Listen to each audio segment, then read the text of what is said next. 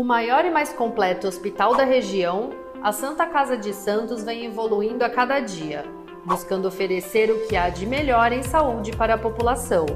Desde 2016, o hospital está sob o comando do provedor Ariovaldo Feliciano, que investiu em tecnologia, inovação e humanização dos serviços, tornando a Irmandade um dos principais hospitais do estado de São Paulo. Santa Casa de Santos, cada dia mais completa. Começa agora Jornal em Foque, manhã de notícias. Apoio Santa Casa de Santos, cada dia mais completa. Olá, bom dia amigos internautas do Boc News. Nós estamos iniciando uma nova edição do Jornal em Foque. E nesta terça-feira, 17 de agosto, nós estamos recebendo com muito prazer o colega jornalista Danilo Maeda, que é diretor de ESG do grupo FBS. ESG, uh, a sigla em inglês Environment, Governance and Social, que trata de boas práticas sociais, ambientais, de sustentabilidade e de governança. Vamos conversar bastante sobre isso, que é uma novidade para muitas pessoas, muitas empresas vêm adotando essa prática, que é muito importante, muito saudável, e também vamos saber como é que anda esse tipo de envolvimento e de atuação no poder público, tanto municipal quanto estadual e, evidentemente, federal. Mas tudo isso daqui a pouco na conversa com o Danilo Maeda, porque antes nós vamos chamar o Fernando de Maria, colega jornalista que está aqui nos estúdios da Boc News TV, para que nos apresente as principais notícias do dia de hoje. Bom dia, Fernando, obrigado pela presença. Bom dia, Chico. Bom dia ao nosso convidado e você, internauta, que nos acompanha no nosso Facebook, no nosso YouTube, na Rádio Boc News e no nosso site ao vivo também, bocnews.com Vamos aos destaques de hoje, dia 17 de agosto, que é dia do Patrimônio, Patrimônio Histórico Nacional, Dia Nacional também da Construção Civil. São Paulo libera atividades a partir de hoje. Empresas investem em ESG em mercado cada vez mais competitivo. Ministro Edson Fachin nega habeas corpus a ex-presidente da Codesp. Tribunal de Justiça considera inconstitucional lei que proíbe venda de animais domésticos em Santos e Palmeiras e São Paulo se enfrentam para ver quem passa para a semi da Libertadores. Agora vamos para as estradas. No momento, operação 5 por 3 fechamento da, da via Anchieta na descida, ou seja, a opção, a única opção para os motoristas, para quem sobe a capital é a imigrantes e as demais pistas descendo para o litoral. Então, muita atenção ao motorista, movimento aparentemente tranquilo, segundo a Ecovias, mas de qualquer maneira, a pista descendente da Anchieta está fechada para obras. Agora vamos para as balsas. Até que tem tido uma situação um pouco melhor nos últimos dias. Seis embarcações operam neste momento entre Santos e Guarujá, com 15 minutos de espera em ambos os sentidos. Situação bem melhor do que a gente tinha registrado até semana passada, por exemplo. Santos Vicente Carvalho tem duas embarcações operando com 20 minutos de espera para os passageiros. E agora também Santos mapeada, como é que está a situação pelas ruas das cidades de Santos, como é que está a situação em vários pontos aqui que o Felipe está colocando aí para os nossos internautas, a situação relativamente tranquila nessa manhã ensolarada, depois de muito tempo de chuva, manhã ensolarada nesta terça-feira, Chico.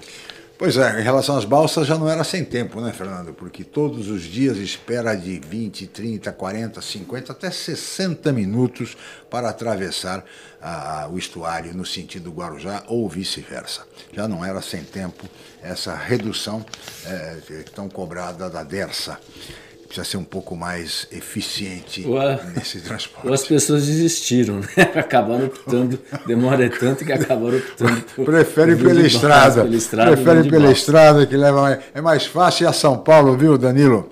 Do que você atravessar para o Guarujá de manhã. É um Semana negócio... passada, 90 minutos de espera. É, é, é um retrato, é uma síntese do Brasil de hoje, desse Brasil ineficiente que nós temos, viu, Danilo? E nesse sentido, Danilo, eu queria aproveitar a sua presença, você que é consultor de ESG do grupo FSB e jornalista, para que você explicasse para os nossos amigos internautas o que vem a ser, Danilo, uma empresa ESG.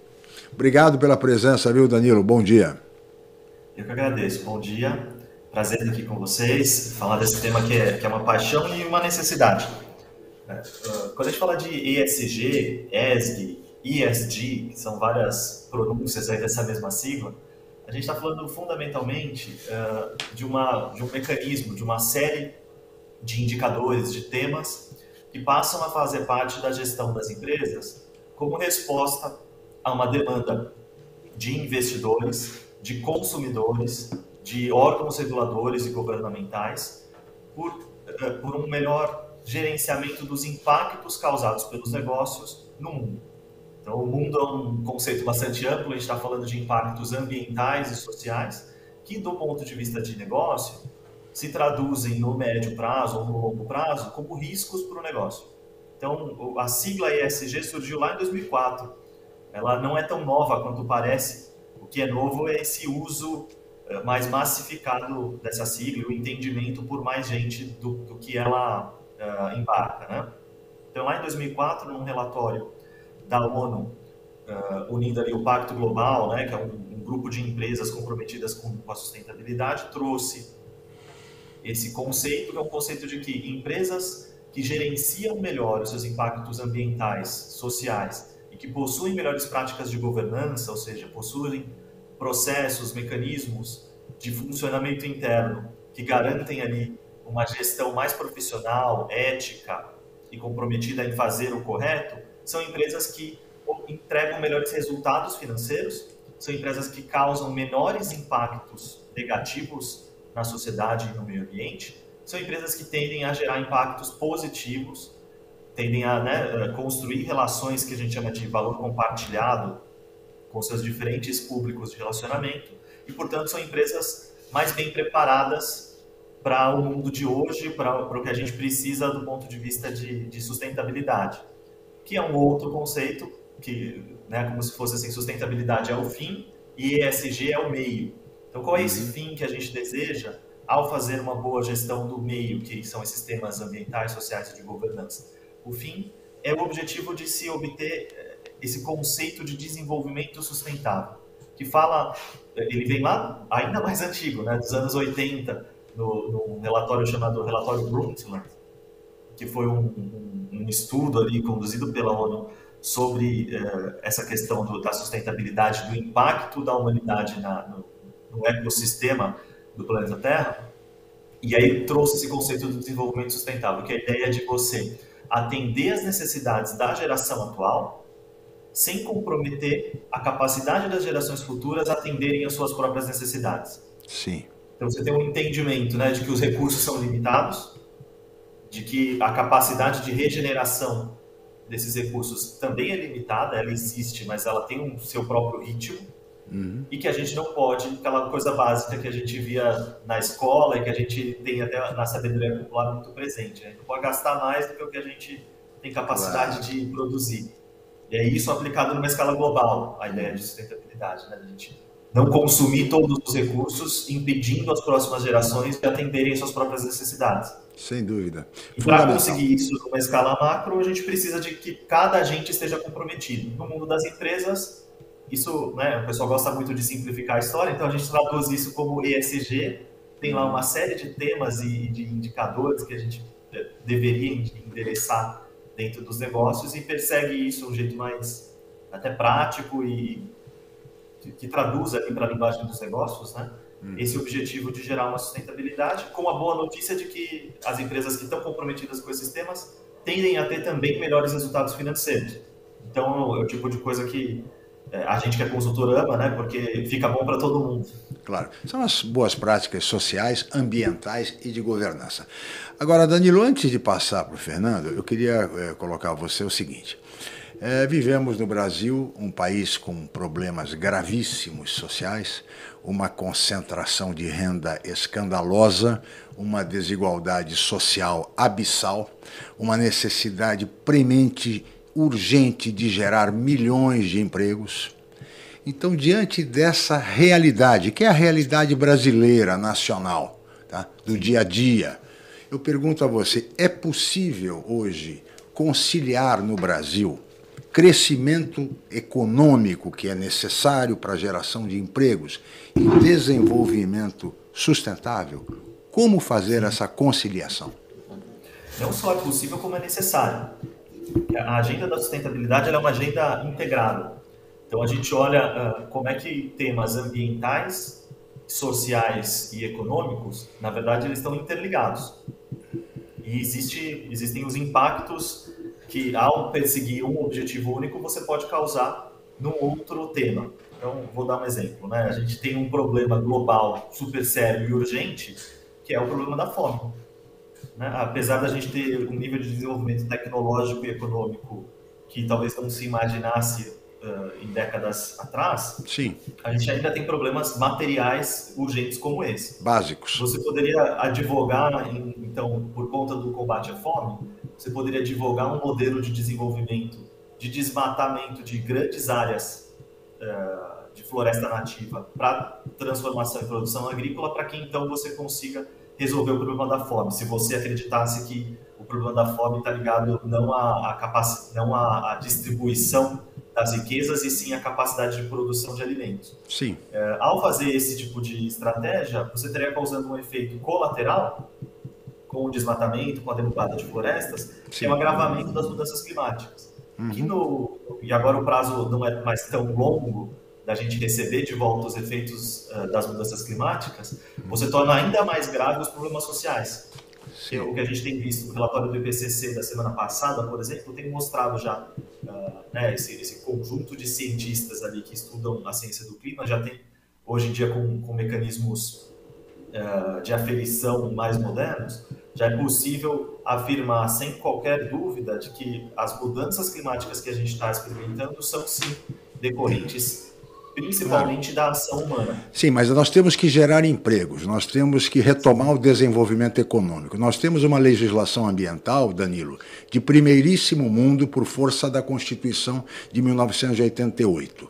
Só que essa legislação rigorosíssima muitas vezes limita e impede o investimento. Eu vou te dar um pequeno exemplo daqui da nossa região metropolitana da Baixada Santista, que é o chamado Complexo Andaraguá, na Praia Grande, que vai gerar 15 mil empregos e que, no entanto, ainda esbarra em exigências eh, eh, da, da legislação ambiental prejudicando esse investimento, que prevê inclusive um novo aeroporto de cargas para o Estado de São Paulo, uma, uma série de, de, de, iniciativas importantes. Vem se arrastando há quase 15 anos esse, essa iniciativa e não se consegue avançar por conta de exigências muitas vezes descabidas do ponto de vista ambiental. Então, diante de, desse cenário, Danilo, veja, diante das necessidades prementes e básicas do Brasil, como você fez referência à questão da fome, nós, estamos, nós temos 100 milhões de pessoas no Brasil sem saneamento básico, temos 35 milhões sem água potável. Essa é a realidade do Brasil. Então, é, é, eu, queria saber exatamente o seguinte: de que maneira conciliar, de que, de que forma a, a, a iniciativa privada pode investir rapidamente para que nós possamos resolver minimamente esse problema, amenizar minimamente a situação social do Brasil, que é dramática. Tá certo? Quer dizer, é, é um, é um, pequeno exemplo. Houve recentemente no Congresso uma flexibilização da legislação ambiental, no sentido de favorecer esse tipo de iniciativa. É, é, é, importante que isso seja discutido claramente, abertamente, no sentido de se buscar soluções, porque não se pode ficar. Uh, os anos vão passando, a situação vai, vai se agravando e não se resolve absolutamente nada no Brasil, como aliás é comum isso acontecer no Brasil. Eu queria a sua avaliação, mas antes disso eu queria passar para o Fernando e Maria, para que ele possa participar dessa nossa conversa também. Fernando, por favor. Não, tem vários internautas aqui, a Marta Medeiros, eh, falando do Celso Verniz, ela é fã, o, a Paula Silva Souza faz uma pergunta também, a sustentabilidade está intrinsecamente ligada à geração de empregos, sendo um erro supor que será destruindo a natureza que iremos gerar novos empregos e desenvolvimento. Ela faz uma pergunta, como o senhor avalia o desgoverno, entre aspas, uh, Bolsonaro e, a, entre aspas, também a não gestão ambiental? O Paulo Eduardo Costa, também presidente do Instituto Histórico de São Vicente, também marcando presença e elogiando aí o nosso convidado também. Então, como é que, como que essa questão ambiental aí, a pergunta da Paula Silva Souza, como você avalia nesse cenário essa situação e é claro a imagem que o país tem, por exemplo, uh, para o exterior e obviamente o impacto que isso também tem nas empresas, especialmente multinacionais aqui no Brasil. É, vou fazer por partes, tá? Primeiro, uhum. falando sobre a questão da integração da agenda, só para complementar a certo. resposta anterior, uh, que é um dos, desses pontos. Assim, né? A agenda de sustentabilidade ela não é uma agenda uh, que, que propõe interromper o crescimento econômico, que, que propõe interromper a, a, ou, ou trabalhar contra a geração de empregos e tudo mais. Na verdade, ela traz esses temas como temas componentes da agenda, fundamentais, importantíssimos. E num país como o Brasil, fazer sustentabilidade, fazer gestão ESG, sem considerar a realidade social do nosso país, né, de que é uma realidade de desigualdade extrema, abissal, é, não é fazer sustentabilidade. É, então, a pergunta foi, né, qual é o papel das empresas diante desse desafio de conciliar crescimento econômico, geração de empregos com preservação ambiental? É exatamente isso que propõe a, é, essa agenda do desenvolvimento sustentável, é você atender as necessidades da sociedade atual, no caso do Brasil, com uh, geração de empregos, com produção, com uma discussão super importante que as empresas muitas vezes se furtam a fazer, que é de participar da construção de políticas públicas que ajudem a endereçar esses temas. Né? Você tem um, uma abordagem corporativa ali no setor empresarial muito uh, evoluindo no sentido de você cuidar dos seus próprios impactos, cuidar do seu mecanismo interno de gestão, mas ainda pouca ação prática no sentido de se mobilizar, engajar com o poder público para que você tenha, do ponto de vista da sociedade como um todo, impactos mais positivos. Né? Eu estou cuidando aqui do meu, dentro da minha casinha, faço a minha lição de casa, mas uhum. não me engajo para garantir que esses impactos positivos que eu estou tentando produzir cheguem para mais pessoas. E a capacidade de influência e de impacto de qualquer organização, por maior que seja, ela é sempre limitada. E ela não tem a mesma capacidade de, de alcance que os governos têm, né, nos seus diferentes níveis. Então, uhum. acho que esse é um primeiro ponto, né? Como é que, que foi a pergunta, como é que as empresas uh, podem conciliar necessidades urgentes, como a gente tem no Brasil, né? Sim. Uh, especialmente no viés social, com esse outro viés de preservação. É muito isso, é você construir essas soluções considerando que eu preciso atender o que é urgente e garantir que a próxima Sim. geração também consiga atender. É o ideal. Tá, é o ideal. Nesse caso específico aí que você mencionou, né? Essa uhum. disputa não acompanhei, eu não sei dizer o quanto que a, as exigências do órgão ambiental foram é, adequadas ou não, mas conceitualmente é um pouco essa ideia que, que o desenvolvimento sustentável traz, né? De, de você buscar conciliar esses impactos e medi-los ao longo do tempo para que você é, não esgote os recursos e permita que essas próximas gerações possam Sim. atender suas necessidades. Hoje em dia a gente vem falando muito sobre a necessidade de construir um novo tipo de, de economia que não é só uh, essa gestão dos impactos, é também de regenerar os, os sistemas naturais que a gente acabou esgotando. Então, uh, né, do ponto de vista de mudanças climáticas, a gente já está no momento em que não basta uh, parar de emitir carbono, a gente precisa sequestrar carbono da atmosfera. Então, a gente precisa de soluções regenerativas, de, de reflorestamento, de, de reconstrução de biomas, para né, esse, todo esse carbono que a gente emitiu na atmosfera que é responsável pelo, pelo efeito estufa possa ser capturado de volta para né, em formatos de árvores e que com isso a gente consiga é, reduzir um pouco esse curso de mudanças climáticas que já estão acontecendo. Estou falando isso porque a própria economia regenerativa, a desenvolvimento de novas soluções que permitam a gente reduzir o impacto ambiental que a gente já causou com a comunidade, também significa a abertura de novas oportunidades econômicas e sociais. Também significa geração de novos empregos em áreas que hoje não existem. Né? Então, você pensando de uma forma integrada a agenda, o ideal né, e o que se procura é construir soluções que não tenham um viés só ambiental, só social ou só econômico, mas que a gente consiga gerar desenvolvimento sustentável claro. de fato, né? que leve em conta é, todos esses, esses aspectos. Uh, a segunda pergunta falava do, do, da imagem do Brasil exterior, né? Sim. Sim. A gestão uh, ambiental no governo Bolsonaro também. É, bom, acho que isso não tem muito o que comentar, né? A gente está uh, acompanhando aí uma série de, de, de retrocessos, de, de medidas que caminham num sentido oposto ao que a economia global tem demandado e, e apresentado.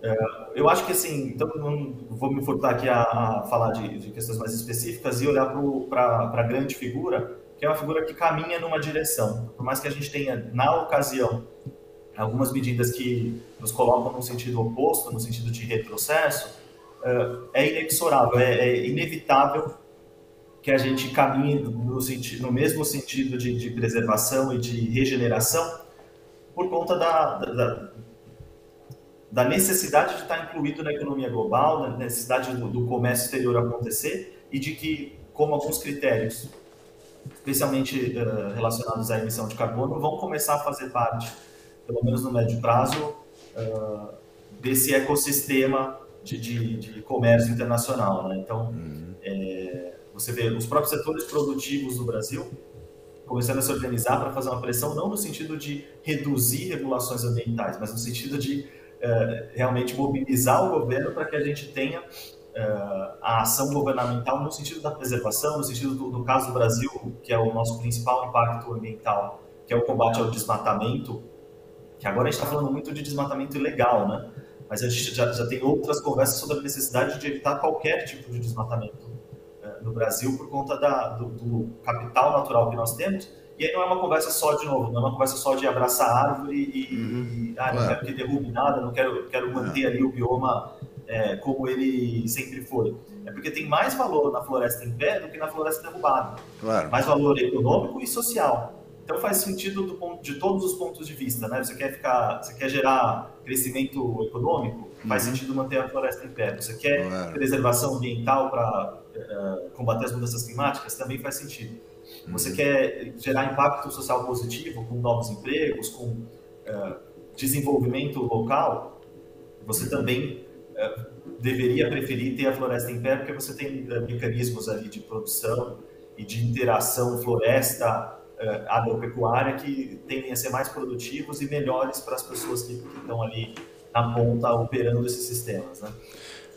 Então, essa é um pouco a discussão que, do ponto de vista, ali, respondendo diretamente à pergunta, né, a imagem do Brasil no exterior, que a gente tem visto é um, um, um aumento de deterioração uh, e a falta de um protagonismo, que acaba sendo ocupado por outros agentes. Então, você vê os governos estaduais assumindo um pouco de protagonismo nessa conversa, uh, alguns governos, como o do Pará, um tempo atrás, anunciando metas próprias de neutralidade de carbono, e o setor privado também fazendo um pouco essa função de puxar a conversa, né? Então, é, a gente teve a visita aqui uh, do coordenador da COP26, que é esse grande evento que a gente vai ter em novembro, em que se espera que os governos nacionais apresentem metas de redução de emissão de, de, de, gases de efeito estufa, e aqui ele foi recebido por setores, uh, por representantes do setor privado e por governadores de estado. Né?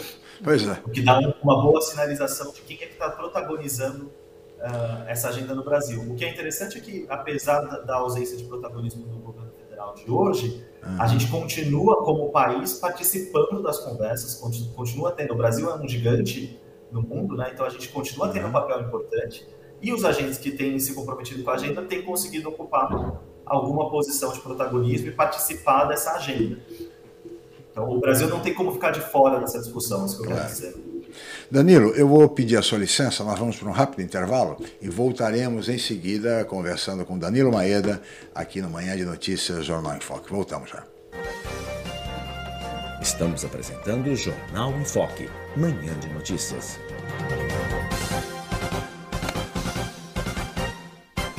O maior e mais completo hospital da região a Santa Casa de Santos vem evoluindo a cada dia, buscando oferecer o que há de melhor em saúde para a população. Desde 2016, o hospital está sob o comando do provedor Ariovaldo Feliciano, que investiu em tecnologia, inovação e humanização dos serviços, tornando a Irmandade um dos principais hospitais do estado de São Paulo. Santa Casa de Santos, cada dia mais completa. A paixão pelo mar e a busca constante por serviços de qualidade simbolizam o Pia 27. Com a melhor rampa para embarcações em Guarujá, o espaço tem 8 mil metros quadrados e oferece vários serviços. Além da guarda de embarcações, o Pia 27 disponibiliza transporte próprio para a transferência dos seus clientes com saída na ponta da praia em Santos. Faça uma visita programada. O Pia 27 funciona de segunda a segunda com folga às quartas-feiras. Pia 27, um novo conceito em marina. Ah, felicidade. Dá pra ver por aí em um olhar, um sorriso, até mesmo em um gesto. A gente enxerga felicidade em toda parte, basta querer. Por isso, é importante cuidar do seu olhar. Assim você não deixa de apreciar o que a vida tem de melhor. Raposo Oftalmologia. A gente entende de olhar. Com mais de 25 anos de tradição, o Grupo Enfoque Comunicação é referência em pesquisas, especialmente eleitorais, na Baixada Santista. Os resultados obtidos após a abertura das urnas servem de referência para campanhas e análises da opinião do público junto aos governantes. E a Enfoque também realiza consultas para empresas, escolas e outros segmentos privados. Consulte a Enfoque Comunicação para fazer a sua pesquisa. Os resultados irão te surpreender. Ligue 13 3326 0509 ou 3326 0639. Enfoque Comunicação. Tradição e credibilidade em pesquisas há mais de 25 anos. Voltamos a apresentar Jornal em Foque, Manhã de Notícias.